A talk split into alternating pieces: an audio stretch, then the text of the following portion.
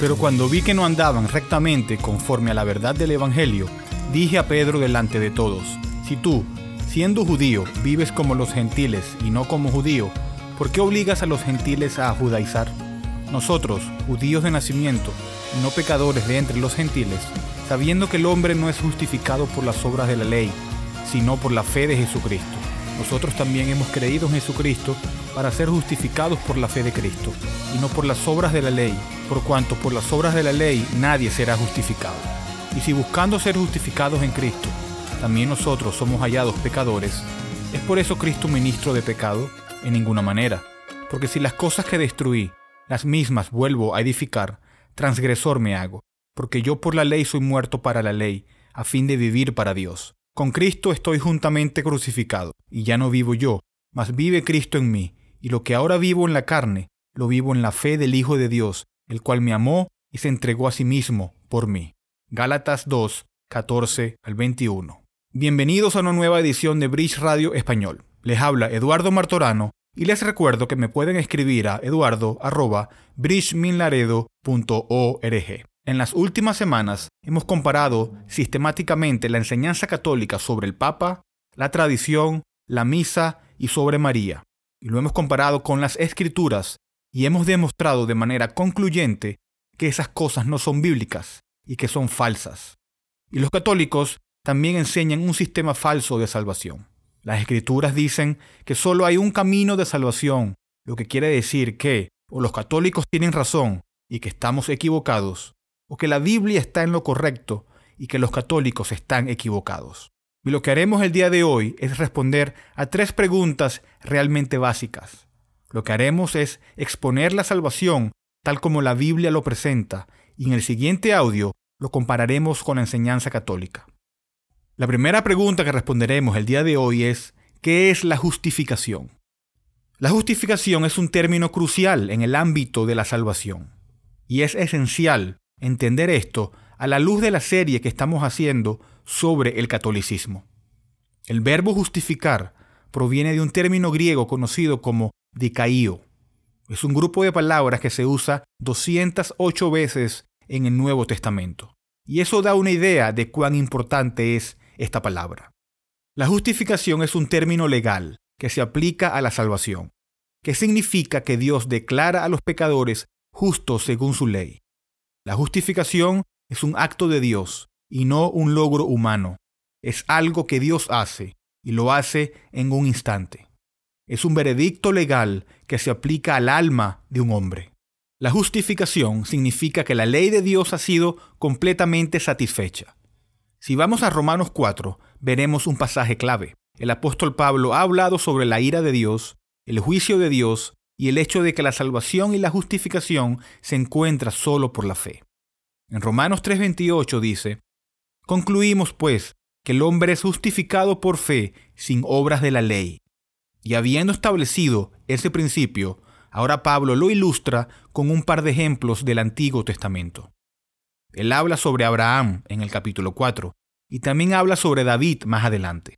En el capítulo 4, versículo 1, Pablo usa a Abraham para ilustrar su punto y dice, ¿qué pues diremos que halló Abraham, nuestro padre según la carne? Porque si Abraham fue justificado por las obras, tiene de qué gloriarse, pero no para con Dios. ¿Por qué? ¿Qué dice la escritura? Creyó Abraham a Dios y le fue contado por justicia. Abraham creyó en la promesa de Dios y Dios lo acreditó con justicia. Fue entonces cuando Abraham se convirtió en un creyente. Ahora, en el versículo 4, Pablo continúa diciendo, pero el que obra no se le cuenta el salario como gracia, sino como deuda. En otras palabras, si trabajas por algo, no es un regalo, es un salario que se te paga. Pablo dice que la salvación no es un salario por algo hecho, es un regalo dado aparte del mérito. De hecho, es un regalo dado a pesar de que no se merece.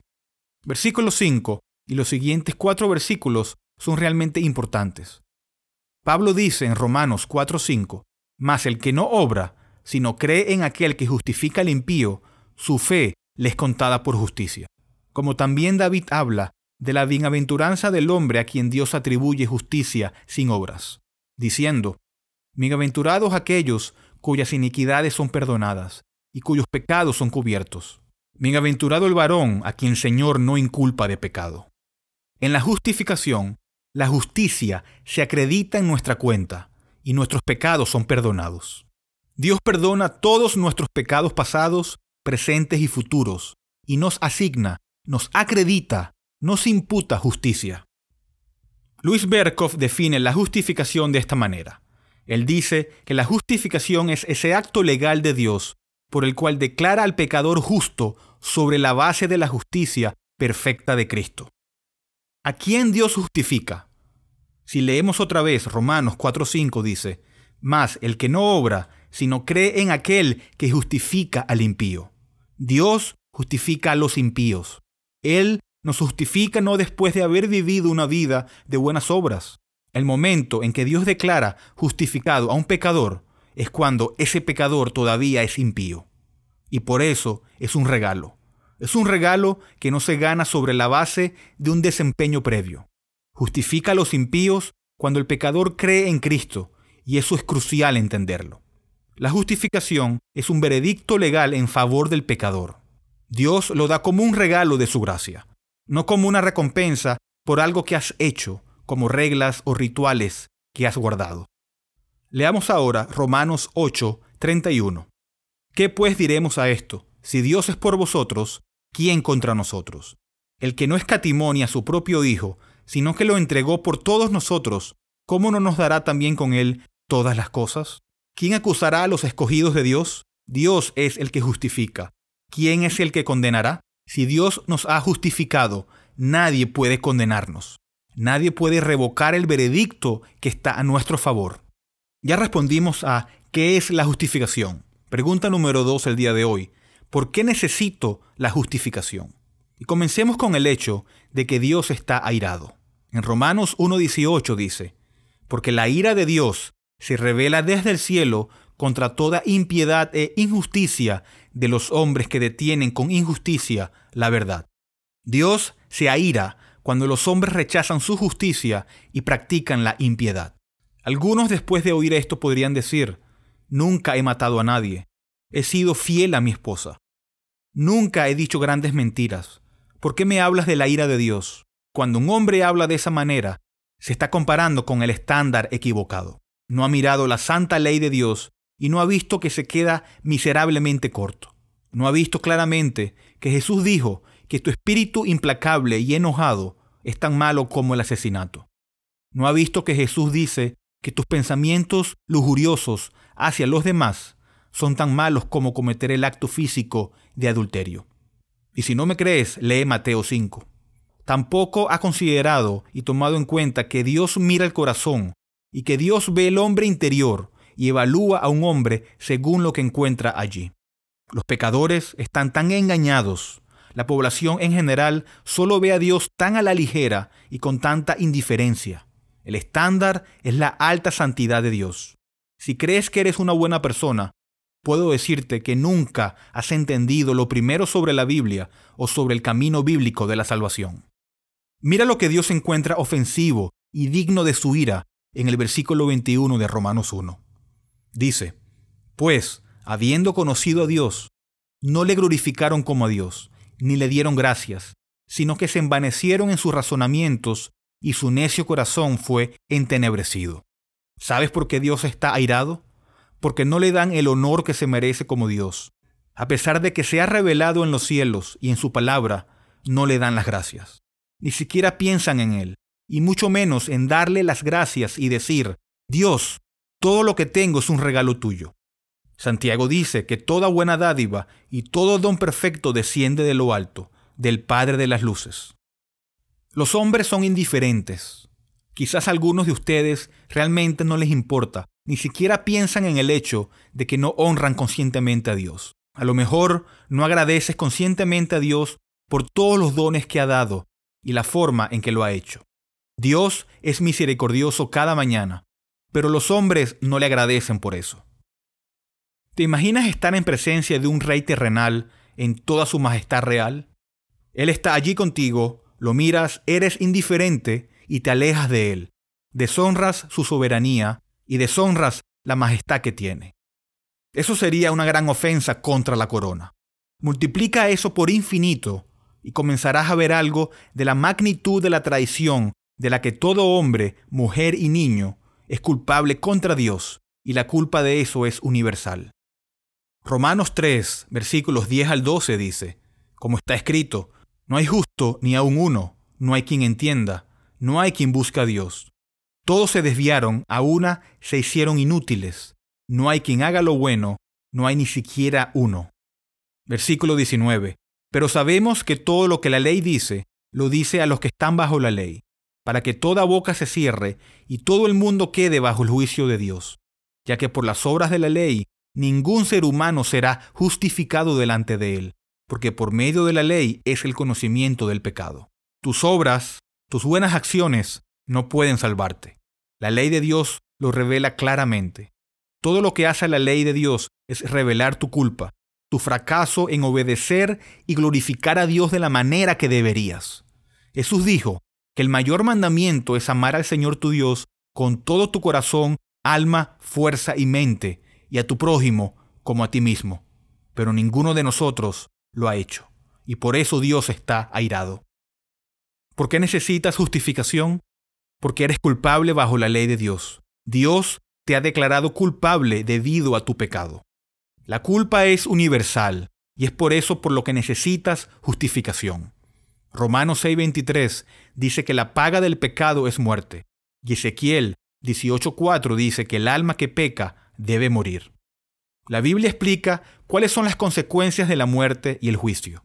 En segunda de Tesalonicenses 1 del 7 al 9 dice, Y a vosotros que sois atribulados, daros reposo con nosotros cuando se manifieste el Señor Jesús desde el cielo con los ángeles de su poder, en llama de fuego, para dar retribución a los que no conocieron a Dios, ni obedecen al Evangelio de nuestro Señor Jesucristo, los cuales sufrirán pena de eterna perdición, excluidos de la presencia del Señor y de la gloria de su poder. Ese es el destino triste y trágico de todos los que no están justificados por Dios. ¿Por qué necesitas de la justificación? porque necesitas salvación. Y eso nos lleva a nuestra tercera pregunta. ¿Cómo obtengo la justificación? Al principio, todo hombre natural piensa que puede hacerlo él mismo. Piensa que por decidir ser una mejor persona, Dios olvidará todos los pecados pasados y que por su esfuerzo lo recompensará con el cielo. Ese es el impulso del pecador al tratar de hacer las paces con Dios. Pero eso no es más que una tontería y una necedad. Las escrituras dicen que estás muerto en tus delitos y pecados, y un hombre muerto no puede hacer nada para reconciliarse con Dios. Las escrituras dicen que Satanás ha cegado las mentes de los incrédulos. La Biblia dice una y otra vez que un hombre no puede salvarse a sí mismo.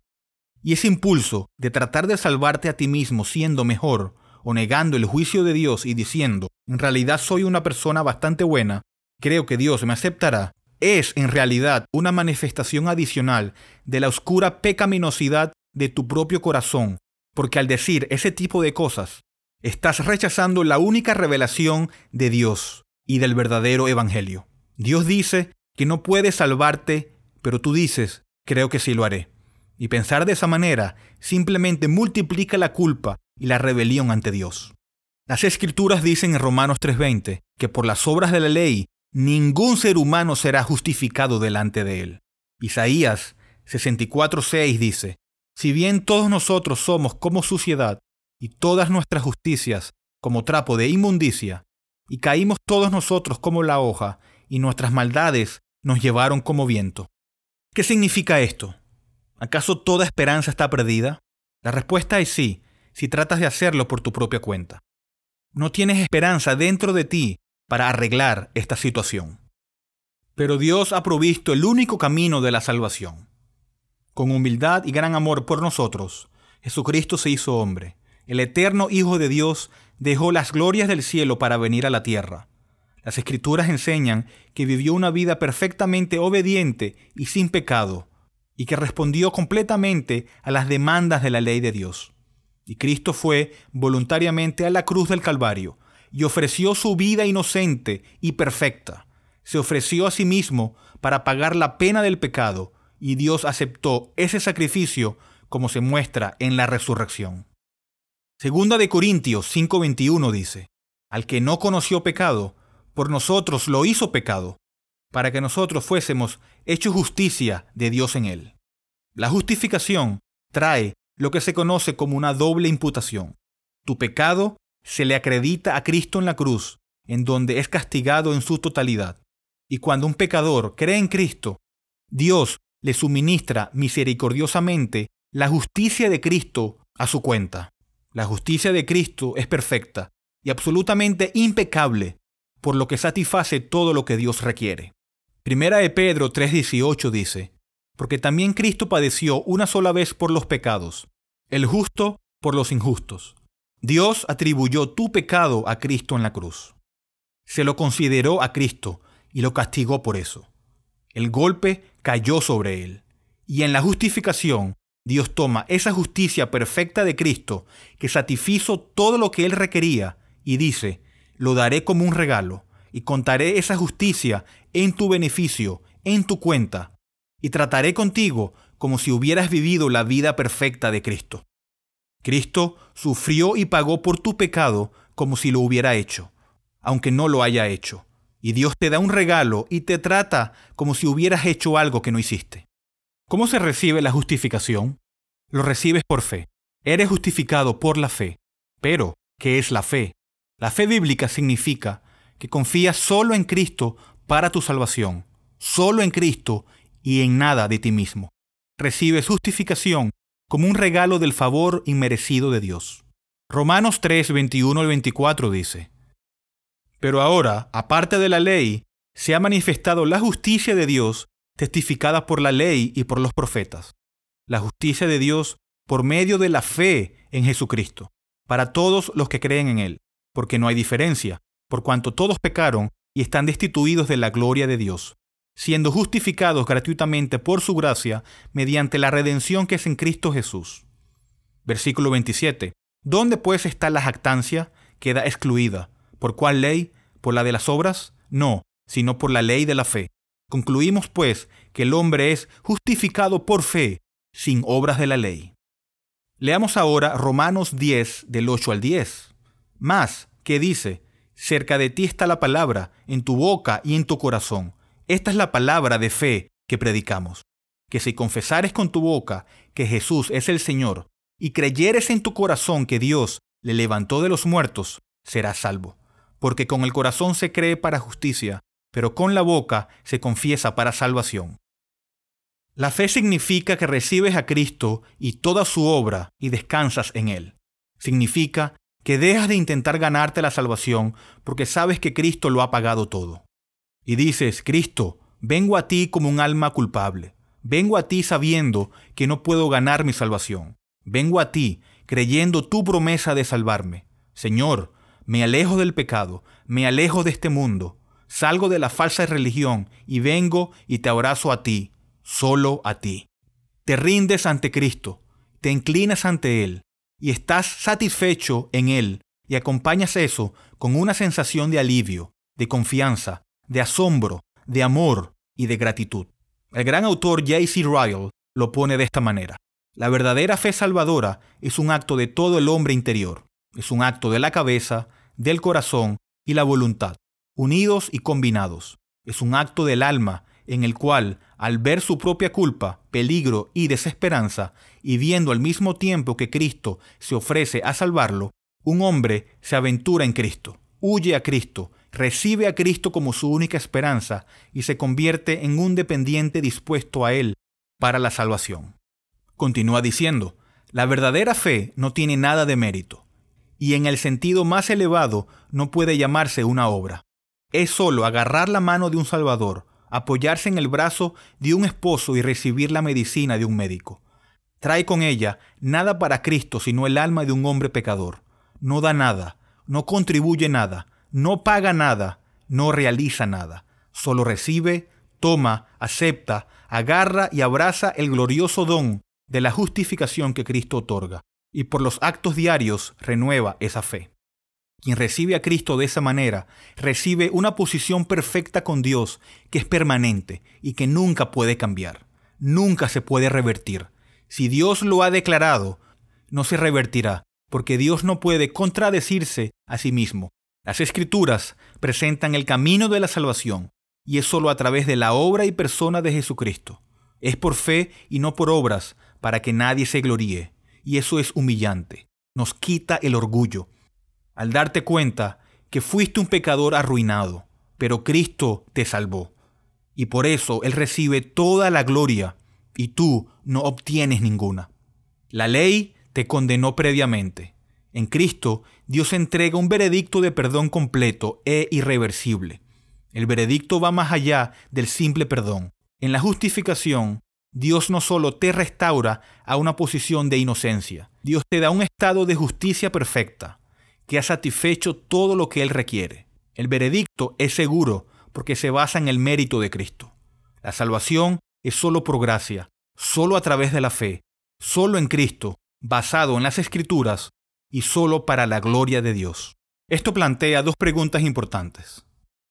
En primer lugar, en el contexto de nuestra serie, la Biblia y el catolicismo romano, ¿enseña el catolicismo romano la salvación solo por gracia? ¿Solo por fe? ¿Solo en Cristo? La respuesta de esto la veremos la semana que viene. La segunda pregunta es una que solo tú puedes responder. ¿Confías tú solo en Cristo? Si la respuesta es sí, entonces tu corazón debería estallar de alegría y gratitud. Si no es así, entonces ven a Cristo y sé salvo. Hasta aquí esta edición de Bridge Radio Español. En el siguiente audio tendremos la Biblia y la Salvación Católica, parte 2. Bridge es una librería cristiana reformada sin fines de lucro, ministerio de enseñanza y cafetería. Estamos dedicados a discipular y equipar a los cristianos para la obra del ministerio y la edificación del cuerpo de Cristo. Hacemos esto al proporcionar recursos a precios módicos, tales como Biblias nuevas y usadas y libros cristianos centrados en el Evangelio y materiales de estudio en inglés y español. Por favor, considera apoyar a Bridge Ministries a través de una donación única o mensual, ya que esto nos permite continuar nuestro alcance local e internacional a través de nuestros estudios bíblicos, conferencias y Radio Bridge. Puede donar e encontrar más información sobre nosotros visitando nuestro sitio web en bridgeminlaredo.org. Y les recuerdo que me pueden escribir a eduardo.bridgeminlaredo.org. Como es usual, terminamos con esta pregunta. ¿Cuál es tu único consuelo tanto en la vida como en la muerte? Que yo, con cuerpo y alma, tanto en la vida como en la muerte, no me pertenezco a mí mismo, sino a mi fiel Salvador, Jesucristo. Gracias por escuchar.